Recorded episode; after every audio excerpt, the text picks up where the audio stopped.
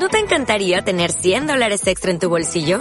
Haz que un experto bilingüe de TurboTax declare tus impuestos para el 31 de marzo y obtén 100 dólares de vuelta al instante. Porque no importa cuáles hayan sido tus logros del año pasado, TurboTax hace que cuenten. Obtén 100 dólares de vuelta y tus impuestos con 100% de precisión. Solo con Intuit TurboTax. Debes declarar para el 31 de marzo. Crédito solo aplicable al costo de la presentación federal con TurboTax Full Service. Oferta sujeta a cambios o cancelación en cualquier momento. Hoy yo quiero tomar el tiempo para leer algunos pasajes que nos enseñan mucho acerca de la resurrección de Jesús. Y voy a enfocarme específicamente en Marcos capítulo 16, uh, Lucas 24, 46 al 48. Voy a leer varios versículos. Yo quiero que tú estés muy atento a esto. Porque algo que tiene en común los cuatro evangelios es que todos, escuche, todos hablan acerca de la resurrección. Normalmente algunos evangelistas escribieron ciertas cosas en sus evangelios que no están escritas en algún otro evangelio. Pero en el caso de la resurrección de Cristo, este evento está escrito en los cuatro evangelios. Me llamó mucho la atención ese detalle de los evangelistas, que se percataron de que el acontecimiento de la resurrección lo plasmaran ahí. Quizá porque en todos los casos de los apóstoles Jesús se manifestó a ellos después de resucitado. Pero hubo ocasiones donde Jesús enseñaba algo a sus discípulos y alguno de los discípulos de él no estaba presente.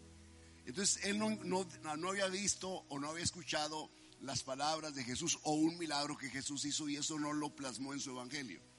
Pero algunos lo plasmaron basado en lo que otro había visto. Casi en todos los casos, yo en mi estudio que estoy dando, eh, expliqué que casi Mateo, Marcos, eh, eh, habla acerca de las parábolas de Jesús y casi todas las parábolas de Jesús de ellos son referencias que Lucas había primero contado, había escrito primero.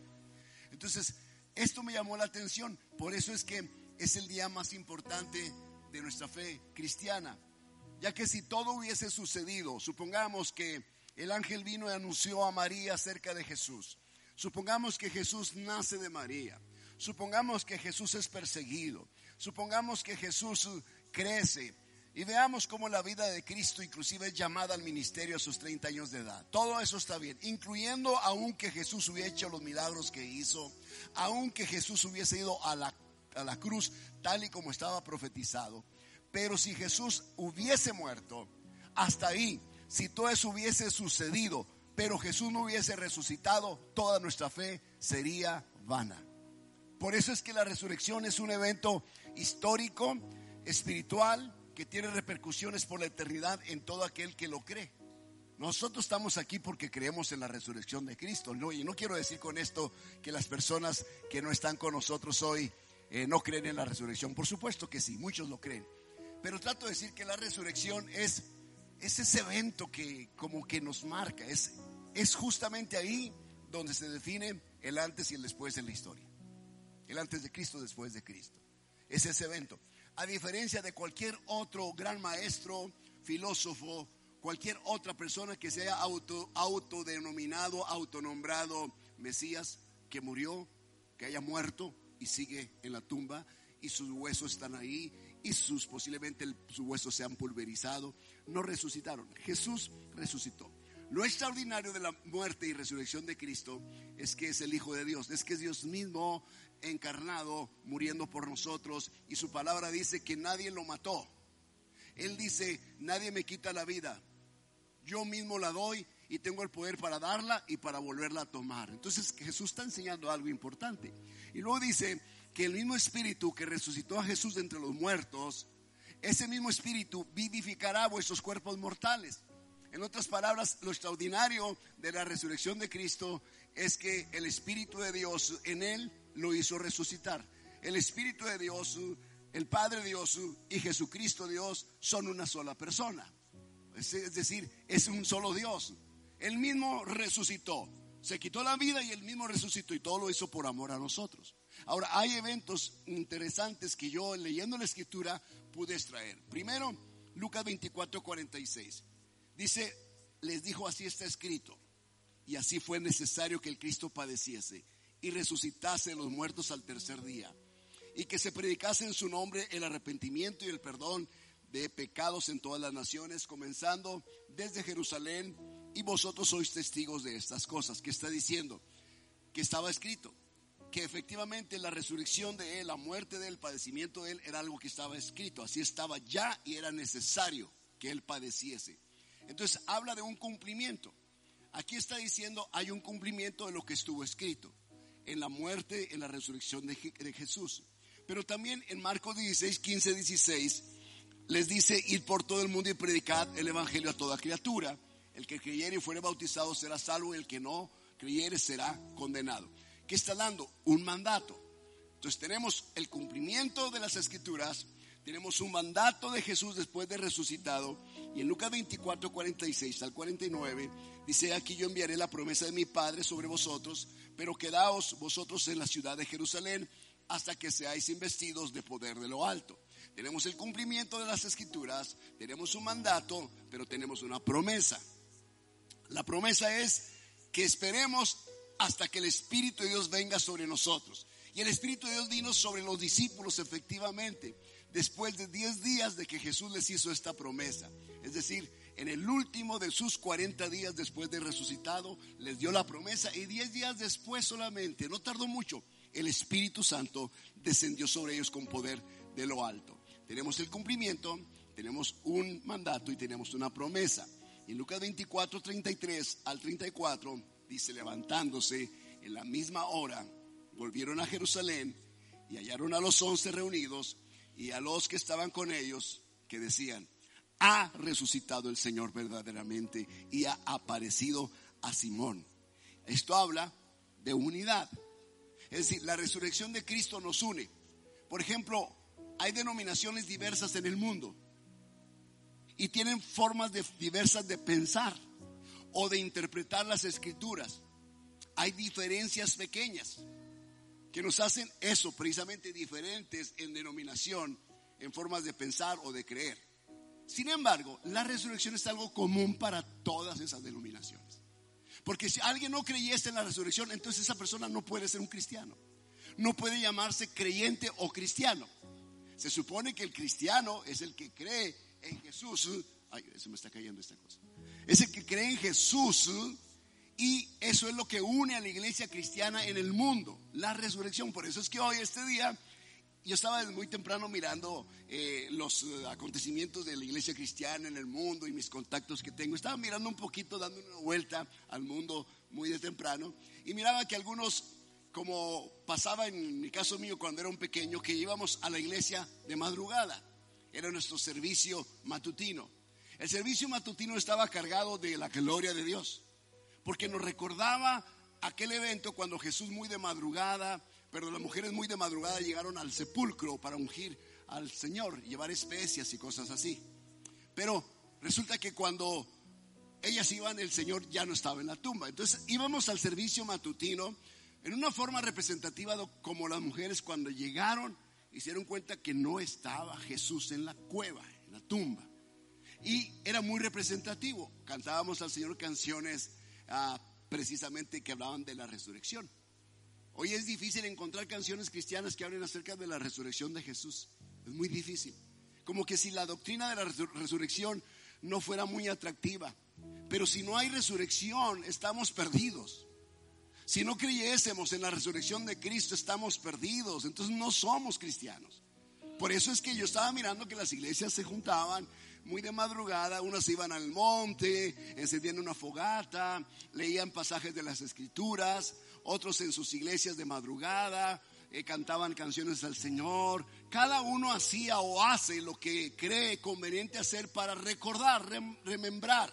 De hecho, escucha, de hecho, nosotros lo que hagamos debe ser para recordar la muerte de Cristo hasta que Él venga.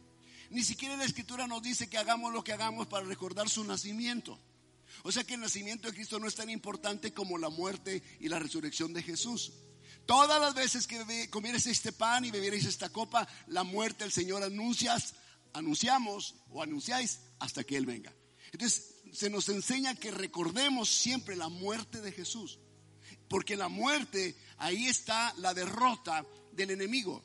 Ahí está la destrucción del enemigo. En la cruz Él vence el pecado, pero la muerte Él vence al enemigo, al adversario y a la muerte misma. Es donde se cumple la palabra. ¿Dónde está o muerte tu hijo? ¿Dónde, o sepulcro, tu victoria? Sorbida en la muerte en victoria. Es decir, suprimida. Fue suprimida. Fue como borrada la muerte en la persona de Cristo. Cuando Él resucita, nos da la garantía de que todo aquel que Él cree resucitará. El día que muera, resucitará para estar siempre en la presencia del Señor. Esa es la garantía nuestra. Por eso es que recordamos la resurrección de Cristo Jesús. Estaban siempre en el templo alabando y bendiciendo a Dios, dice el pasaje de Isaías 24 al 53, después de Cristo resucitado. Entonces, ¿qué hace el Señor a través de toda la resurrección? Ya lo dijimos claramente, expresamos, hay una especie de cumplimiento, mandato, promesa y unidad. La resurrección nos une, por eso estás aquí sentado con tu hermano, por eso es que tú estás aquí en este lugar. Hoy pudiste haber decidido estar en cualquier lugar, pero a cambio de eso decidiste venir a la casa del Señor. Pablo dice en 1 Corintios 15 al 14, del 14 al 20, si Cristo no resucitó, vana es entonces nuestra predicación, vana es también vuestra fe. Y somos hallados falsos testigos de Dios, porque hemos testificado de Dios que Él resucitó a Cristo al cual no resucitó, si en verdad los muertos no resucitan. Porque si los muertos no resucitan, tampoco Cristo resucitó. Y si Cristo no resucitó, vuestra fe es vana. Aún estáis en vuestros pecados entonces también los que durmieron en Cristo perecieron. Si en esta vida solamente esperamos en Cristo, somos los más dignos de conmiseración de todos los hombres, si es que Él nos resucitó. Mas ahora Cristo ha resucitado de los muertos. Primicias de los que durmieron es hecho. Es decir, primicia se refiere que si resucitó, es el primero que resucita para no volver a morir. Por lo tanto, es primicias de muchos, de muchos, de muchos que también han muerto y van a resucitar y de muchos que hemos de morir y hemos de resucitar. Es el primero de todos aquellos que han de resucitar. Entonces, ¿qué hubiese pasado si Jesús no hubiese resucitado? Es la pregunta que el apóstol Pablo le hace a los corintios. Y esos tres días o ese tiempo que Jesús está en la tumba, tres días en la tumba, representando lo que había dicho, lo que había pasado en la vida de Jonás, como Jonás estuvo en el vientre de la ballena tres o del gran pez tres días, así también el Hijo del Hombre estará tres días. Y eso habla que él está en la tumba. ¿Ok? Pero ¿qué hubiese pasado si él no hubiese resucitado? Ya lo leímos. Si él no resucitó, somos desdichados. Nuestra fe es inútil. Nuestra predicación es inútil a unos muertos que creyeron en Él están muertos y no tienen garantía de resurrección. El cristianismo es solo otra religión como cualquiera. La Biblia es un libro más como cualquiera. Pero si realmente Jesucristo resucitó como usted lo cree, yo lo creo. Entonces los que creyeron, creyeron en Él y han muerto con Él, ellos van a resucitar así como Él. Y la palabra sigue siendo entonces la palabra de Dios, es la voz de Dios para nosotros. Por eso estamos aquí, para dar gloria al Señor por su resurrección. Amén. Aplauda al Señor en esta mañana. El versículo 20 de 1 Corintios, estoy leyendo 1 Corintios capítulo 15, dice, más ahora Cristo ha resucitado, más ahora, noten, más ahora, igual en un sentido, ah, como en un, en un continuo participativo, está diciendo más ahora como si hoy hubiese resucitado, por eso lo celebramos ahora como si hoy hubiese resucitado. Pero mañana tú puedes celebrar la resurrección de Cristo por la mañana igual como si fuera el primer día que resucitó. Más ahora, no quiere decir que más hace dos mil años, sino más ahora, como si era, eso fuese algo continuo, como si Él resucitó para ti en este momento. De tal forma que si una persona se convierte, acepta a Cristo y escucha acerca de la resurrección, para Él en ese día es como más ahora Cristo ha resucitado. Y dice, por cuanto resucitó, todo lo que, todo lo que vino a cumplir, lo cumplió. Es decir, todo fue hecho por Jesús. Por eso Él se atrevió a decir en la cruz, consumado es. Consumado eres. Es. Tel está ahí en la palabra. Tel está ahí. Consumado es. Todo está hecho. Y lo que vino a destruir, lo destruyó. Lo que vino a levantar, lo levantó. Y lo que vino a proveer, ya lo proveyó para nosotros. Mateo 5:17 dice, Jesús, no penséis que he venido para abrogar. Abrogar es abolir, es derogar, eliminar, anular la ley o los profetas. Entonces Jesús no vino a hacer eso. La, Biblia dice que la ley es el, fin de la ley es Cristo. Pero no quiere decir que la ley termine en Cristo, sino que el fin, el objetivo, la meta de la ley era la persona de Jesús, que la ley anunciaba a Jesús. Los profetas anunciaban a Jesús. Así que él está diciendo, no he venido a abrogar, no he venido a abolir la ley o los profetas, no he venido para abrogar, he venido para cumplir la ley. Es el cumplimiento de la ley. Él no vino a destruir la ley, vino a cumplirla. La ley nos dice que todos somos culpables ante Dios. Nos aclara, nos declara, nos expone lo que somos para poder sentir o tener la necesidad del Salvador. Entonces la ley es como el ayo. El ayo es el tutor, es un maestro que enseña a su al hijo pequeño y así el ayo toma de la mano al hijo pequeño y lo conduce a su salón de clase. La ley toma al hombre de la mano y lo conduce a Cristo para ser justificados por la fe en Él. La ley nos dice que no podemos en nuestra propia fuerza ser justos. No tenemos ni podemos serlo. Es como si estuviéramos en la escuela. Alguna vez uso esta, esta analogía. Como si estuviéramos en la escuela a punto de graduarnos y tenemos años preparándonos para esto, pero realmente no nos sentimos capaces para presentar el examen final de graduación. Así de que, como no somos capaces y comúnmente todos han reprobado su examen, pues tú no te sientes en esa condición de poderlo pasar. Pero de pronto llega alguien a este salón donde estás presentando tu examen y este genio toma la hoja de tu examen y él contesta todas las preguntas. Él hace el examen por ti y luego cuando se revisa tu examen, resulta que todas las preguntas hechas son contestadas y todas son afirmativas y tienes el 100 de calificación. Pero en el nombre de la hoja está tu nombre, no está el nombre de aquel que te hizo el examen. Entonces, ¿qué significa esto? Que así de esa forma nosotros no podemos pasar la prueba. No podemos, es muy difícil. En la ley es muy difícil pasar la prueba. El examen está muy pesado. No podríamos contestar todo. Imposible cumplir la ley. Cristo la cumplió. Cristo es el fin, el objetivo de la ley. Pero eso es justamente lo que Jesús hizo en nuestra vida. ¿Qué hizo Él? Él vino e hizo el examen por nosotros. Él pasó por toda esa situación o condición de padecimiento hasta la cruz para que tú no pasaras por eso. Y luego puso tu nombre ahí y te puso redimido. Eh, dice Romanos 5.1, justificados pues por la fe. Tenemos paz para con Dios por medio de nuestro Señor Jesucristo. O sea, hemos pasado la prueba por medio de Él que llenó todo el cuestionario. Y eso es legal. Claro, en el sentido espiritual es legal. Y ahí tú te graduaste. Su espíritu se transfirió a ti. Te da el crédito por los méritos de Él. No son por tus méritos. Por eso nadie puede ser salvo por sus propios méritos. Es que yo soy muy bueno. Es que yo ah, soy muy cariñoso, muy amoroso. Yo hago bien a todo mundo. Yo le sonrío a todo mundo. Es que yo hago esto y hago lo otro. Tú no puedes, por lo que haces, lograr los méritos suficientes para ser salvo. El único que logró los méritos fue Jesús, pero Jesús te dio el crédito cuando te hizo el examen. Y eso es la resurrección de Cristo. En nuestra propia condición estaríamos muertos en delitos y pecados.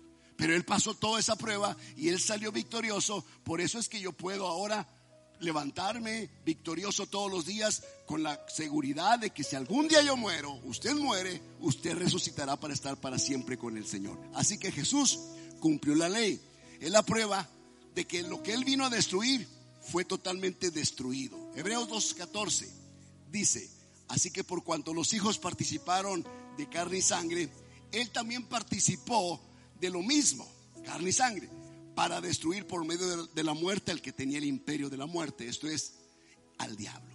O sea, Jesús hizo carne, se hizo sangre, participó de lo mismo que usted y yo participamos para que de esa forma pudiera destruirse aquel que tenía el imperio de la muerte. Primera Juan 3:8 dice, el que practica el pecado es del diablo. ¿Escuchó esto? El que practica el pecado es del diablo, porque el diablo peca desde el principio. ¿Dónde? Desde el Edén, no, desde el cielo, en su rebelión. Para esto apareció el Hijo de Dios. ¿Para qué? Para deshacer las obras del diablo. Entonces, recordarás de las tentaciones de Jesús en el desierto. ¿Recuerdas eso? El diablo le dijo que todos los reinos de la tierra se le habían sido dados a él. Y luego le dijo que esos reinos se los iba a entregar a Jesús, si Jesús se postraba y le adoraba. Ahora la pregunta es cómo es que los reinos se le entregaron a él, en qué momento los reinos y el imperio se le fueron dados. Se le fueron dados en el Edén, en la vida de Adán, cuando Adán le cedió voluntariamente. Hay una pregunta, es la primera pregunta que se hace en la Biblia, la primera pregunta que se hace. Y la primera pregunta que se hizo no la hizo Dios. La primera pregunta que se hizo la hizo Satanás. Con que Dios ha dicho que no puedes comer de este fruto. Esa fue la primera pregunta. Entró con una interrogación hacia el hombre y lo hizo dudar de lo que Dios le había dicho a él. Ya cuando el hombre pecó, entonces Dios viene con la primera pregunta surgida de su corazón. Adán, ¿dónde estás tú? Y continuó hablando con Adán. Entonces quiere decir que Satanás es bueno para embaucar al ser humano. Tiene experiencia en eso. Adán le cedió algo que se llama autoridad, el griego exousia. Le entregó autoridad, potestad legal. Él se lo cedió. Y cuando se lo cedió, él pudo decir que la autoridad se le había dado. Por eso él viene y le dice, todo esto te daré si tú postrado me adorares. Todo eso te voy a dar. Le mostró los reinos de la tierra, dice. Y Jesús no lo hizo, no cayó en ese juego. Pero también la escritura dice en Lucas 19:10 que el Hijo del Hombre vino a buscar y a salvar lo que se había perdido. Y lo que se había perdido era lo que Adán le había cedido al enemigo, que era su autoridad, el derecho de ser un hijo de Dios. Eso es lo que se perdió. Por eso en Juan 1, 11 y 12 habla acerca de cómo él vino a lo suyo lo suyo no lo recibió. Los que lo recibieron, los que creyeron en él, a ellos se les dio el derecho. Otra vez se les dio la autoridad perdida y cedida por Adán. Se le da al que cree y al que recibe a Jesús. Por eso es bien importante, amados, que usted como creyente realmente haya recibido a Jesús en su corazón y crea en Jesucristo. Que crea en Él. Porque esta es la condición. A los que creen en Él, a los que le recibieron, les da el derecho ese derecho que Satanás había tomado de Adán porque Adán legalmente se lo había entregado. Ahora nosotros lo tenemos y ¿qué dice la escritura de Juan 1.12? De ser hechos hijos de Dios. Les dio el derecho, la potestad de la misma palabra, exousia, autoridad legal, de ser llamados hijos y ser hechos hijos de Dios. Por eso es que Jesús vino aquí para destruir las obras del diablo. ¿Cuáles son las obras del diablo? ¿Qué es lo que el diablo hace? Él viene para robarte, dice matar y destruirte. Te roba tus sueños, te roba tu salud, te roba tu familia, tu gozo, tu vida, te destruye tus anhelos. Satanás es experto para matar el deseo de conocer a Dios. Él quita en el hombre el deseo de conocer a Dios. Jesús vino para destruirlo a él, para que tú tengas vida en abundancia. Vida abundante. Eso lo logró Jesús ¿dónde? En su resurrección. No solo en su muerte. En la muerte logró algo. ¿Qué se fue en la muerte? nuestros pecados. Ahí se fue tu enfermedad, ahí se fue tu ruina, ahí se fue tu improductividad, ahí se fueron tus problemas emocionales del corazón, ahí se fueron los pensamientos impuros. Todo en la cruz se fue ahí en la persona de Jesús cuando él fue clavado. Pero él tenía que ir a la tumba y resucitar. Cuando él fue a la tumba y resucitó, entonces él fue a lo profundo de la tierra, fue al mismo, al mismo Hades, a los infiernos y dice, que llevó cautiva la cautividad y luego dio dones a los hombres. Entonces Jesús en esos tres días descendió a las partes más bajas de la tierra y Satanás celebraba la muerte de Cristo, pero nunca se imaginó que Cristo iba a resucitar.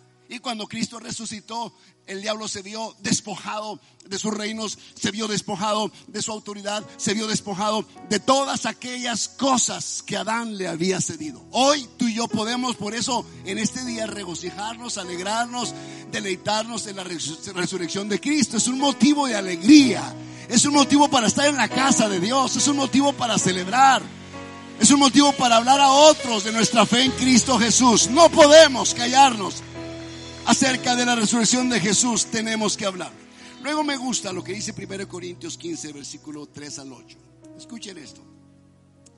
Pablo dice, porque primeramente os he enseñado lo que asimismo recibí. ¿Qué recibió el apóstol Pablo? Bueno, recibió esta enseñanza, que Cristo murió por nuestros pecados. Y escuchaste, murió por tus pecados conforme a las escrituras, ya dijimos el cumplimiento. Y que fue sepultado, cumplimiento. Y que resucitó el tercer día conforme a las escrituras. Todo es conforme a las escrituras. Si tú hablas, debes hablar conforme a las escrituras. Tú no puedes hablar solamente de ti o tus sentimientos, de lo que tú piensas o tú crees, mientras eso que tú piensas y crees no es escritura. Tienes que hablar de acuerdo a lo que las escrituras dicen. Y dice, y que apareció a Cefas. ¿Quién es Cefas? Pedro. Y después a los doce. Que obviamente ya sabemos que Judas ya no está. Pero hay discípulos alrededor. Hay muchos discípulos alrededor. De hecho, antes de ascender al cielo había 500 discípulos. Pero había 12 muy cercanos a Jesús. Después apareció más de 500, dice a la vez, de los cuales muchos viven aún y otros ya duermen en ese entonces. Después apareció a Jacobo, después a todos los apóstoles y al último de todos, como a un abortivo, dice Pablo, a mí. Eso ya pasó después de algunos años de Cristo ascender al cielo. Entonces, si Jesús no hubiera resucitado, Jesús entonces mintió. Si él no hubiera resucitado, él, él no es lo que él dijo que era. Él no sería la puerta, Él no sería el pan de vida, Él no sería luz al mundo, Él no sería el agua, no sería el pan, no sería el vino, no es el Señor, no es el Salvador, no es el Hijo de Dios, no es Dios y no es la resurrección y tampoco sería la vida. Si Él no hubiese resucitado, estamos acabados, amados. No tiene sentido lo que hagamos, no tiene sentido lo que creamos, no tiene sentido nada. Es como creer en cualquier otra cosa, es como creer en una imagen, en una historia, es como creer en un filósofo, como creer en un gran maestro, como creer en un genio, como creer en cualquier cosa, creer en un árbol. Si Él lo resucitó, estamos perdidos y somos los más dignos de conmiseración, dice el apóstol Pablo. Somos, miserables. Entonces quiere decir que Jesús efectivamente resucitó. Por eso yo me siento como decimos, como pavo real, porque nuestro Señor resucitó. O sea, lo que predicamos tiene, tiene, tiene fuerza, tiene poder lo que hablamos, lo que crees tiene fuerza. A diferencia de todas las demás religiones, lo que tú crees tiene poder, tiene fuerza.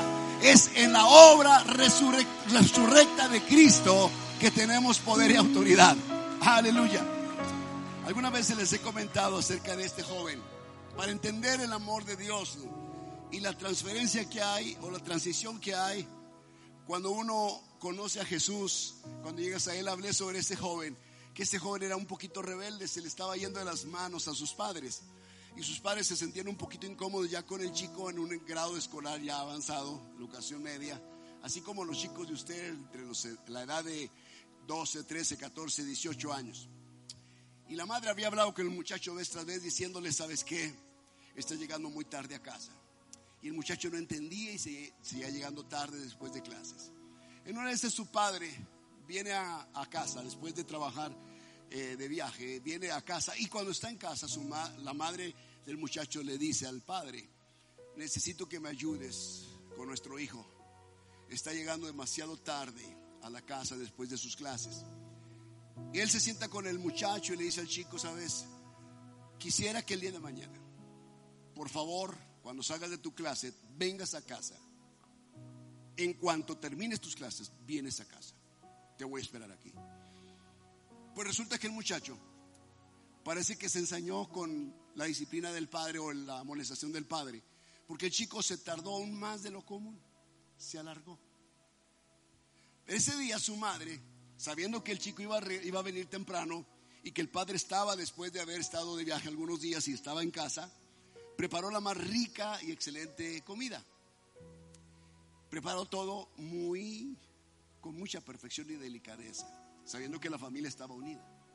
El padre se sienta, la madre se sienta, coloca los platos, coloca el asado, coloca las aguas de frutas, pero el chico no llega. Y están sentados esperando a ver en qué momento llega. Ya han pasado bastantes minutos y el chico no llega.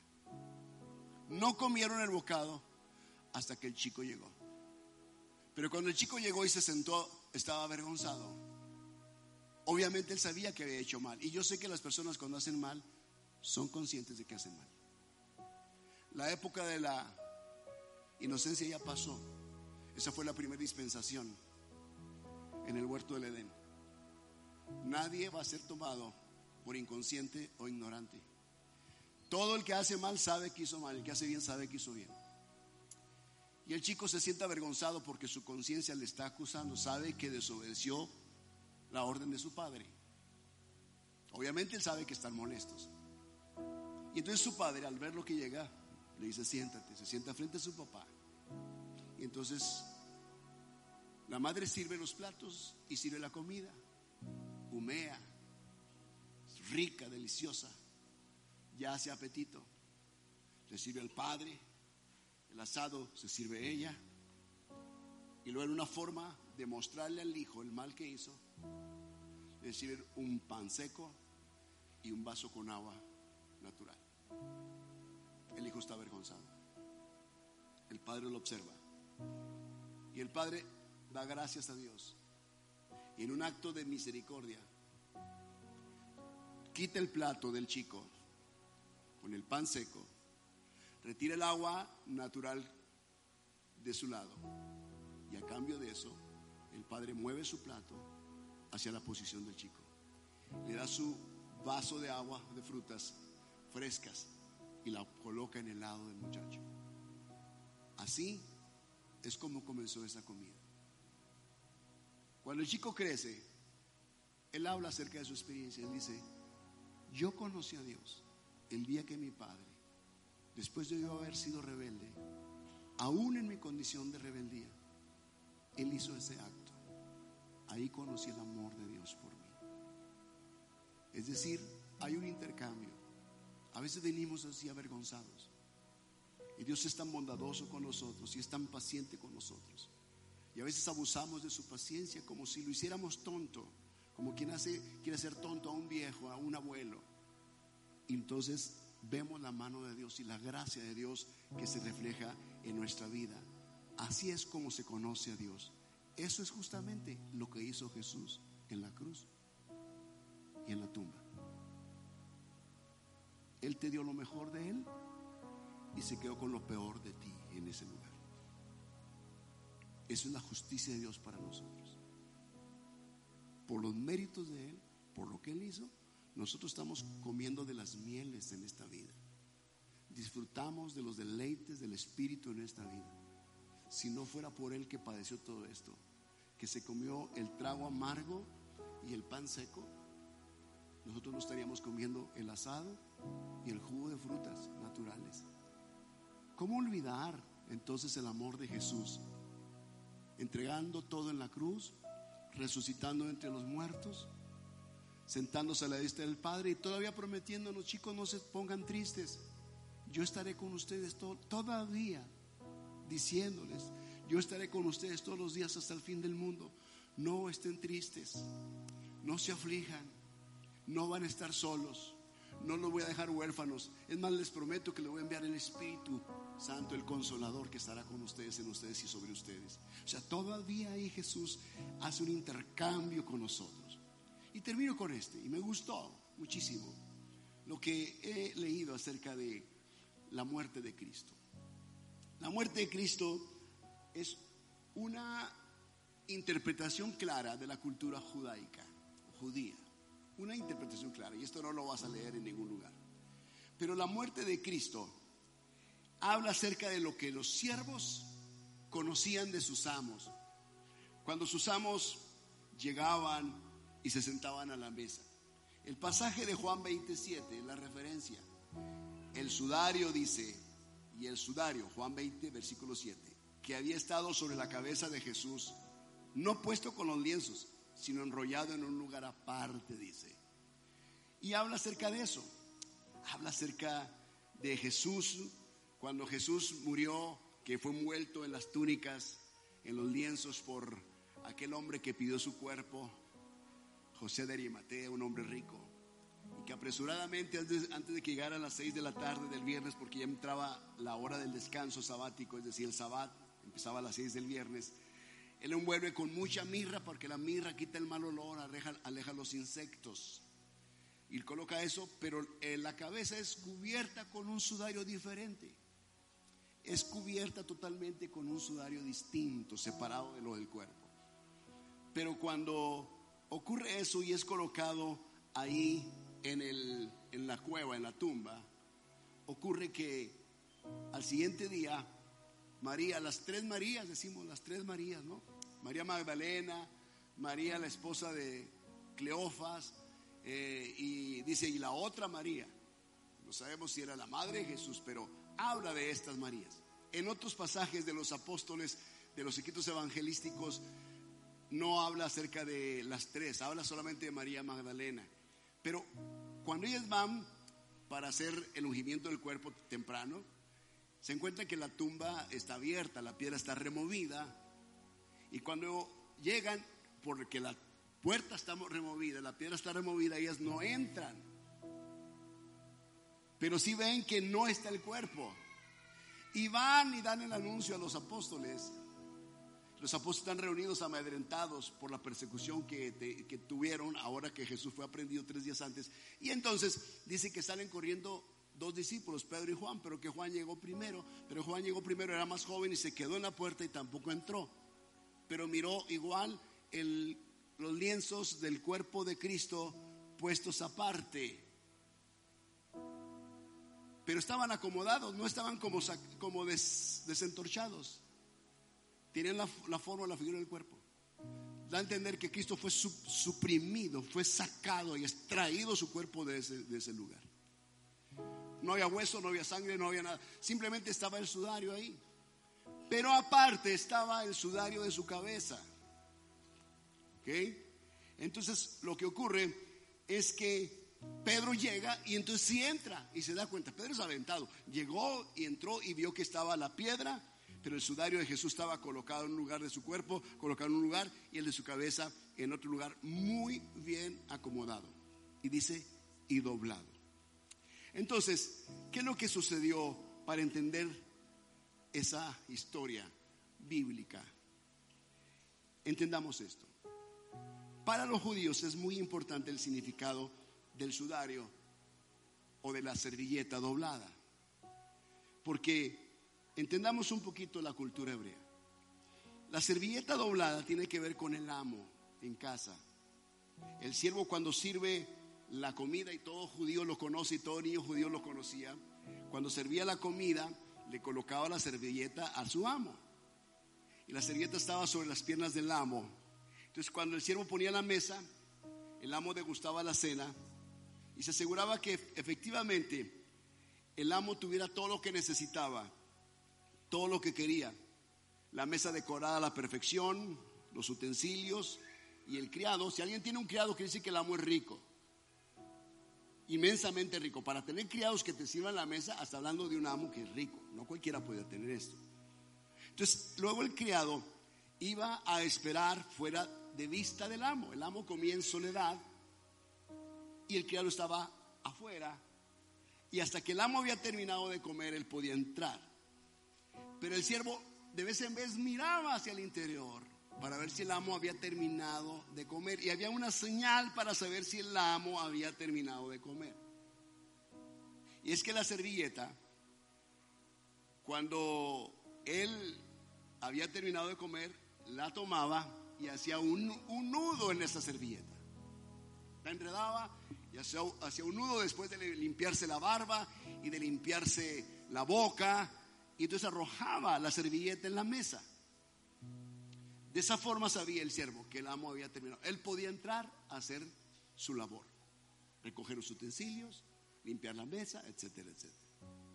Entonces, si el amo no había terminado de comer o de cenar y usaba la servilleta y se limpiaba de vez en vez, él agarraba la servilleta y la doblaba, como cuando nosotros doblamos nuestras servilletas en, la mesa. De alguna forma la doblaba y la colocaba dobladita en la mesa, mientras el amo posiblemente se levantaría, quizá iría a hacer alguna necesidad, pero la servilleta doblada indicaba que él regresaría a la mesa.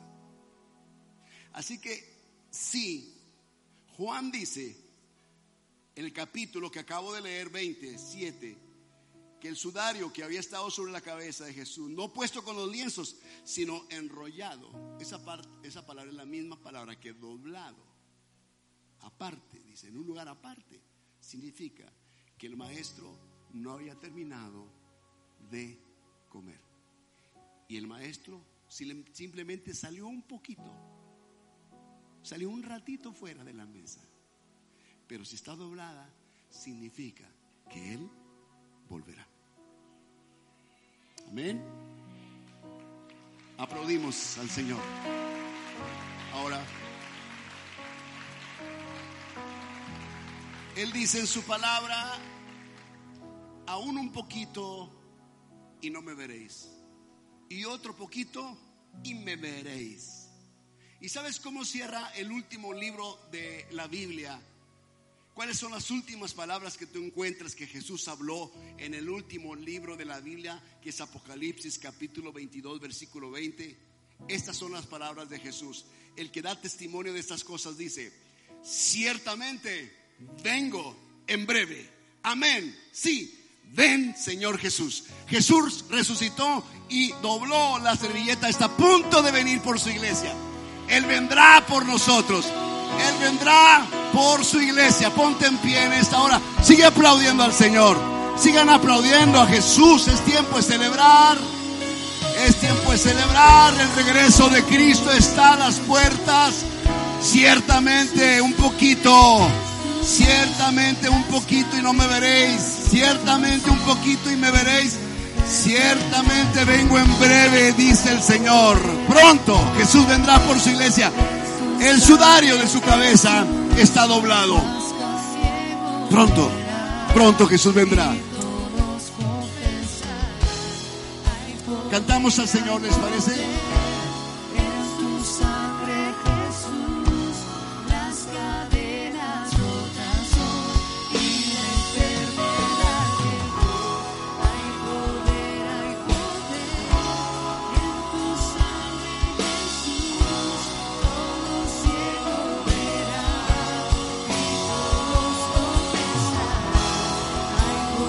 Vamos a levantar nuestra voz. Hay poder, hay poder.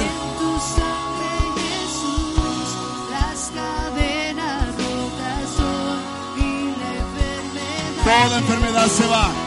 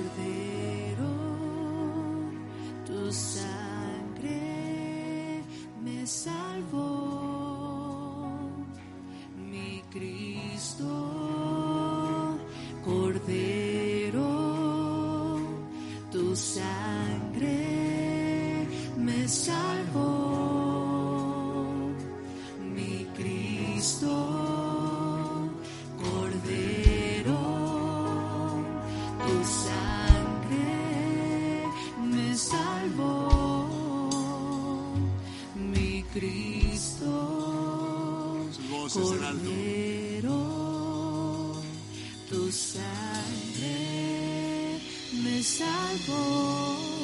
Aplaudamos al Señor. Gracias Jesús. Gracias Jesús. Gracias Jesús. Te honramos, te adoramos. Piensa en el amor de Dios. Piensa en el amor de Jesús. Has recibido una promesa de tu Padre cuando te dice, espérame aquí, yo voy a ir y voy a regresar. Voy a ir y voy a venir. Te lo promete. Y luego tu padre llega y te encuentra en ese lugar. Lo que sientes tú cuando tu papá viene de regreso del trabajo. Cuando sale y regresa. Te sientes confiado en él. Así nos sentimos confiados en él también. Lo que él prometió lo, lo cumple tal y como lo dijo. Quiero que cantes acerca de la gracia de Dios para nosotros. Es como el chico sentado a la mesa después de haber hecho infinidad de atropellos a la honra de la familia, pero el padre aún así te quita el pan seco y te da lo mejor de él. En la persona de Jesús te da todo lo bueno que él es. Quiero que cantes. Sublime gracia Señor.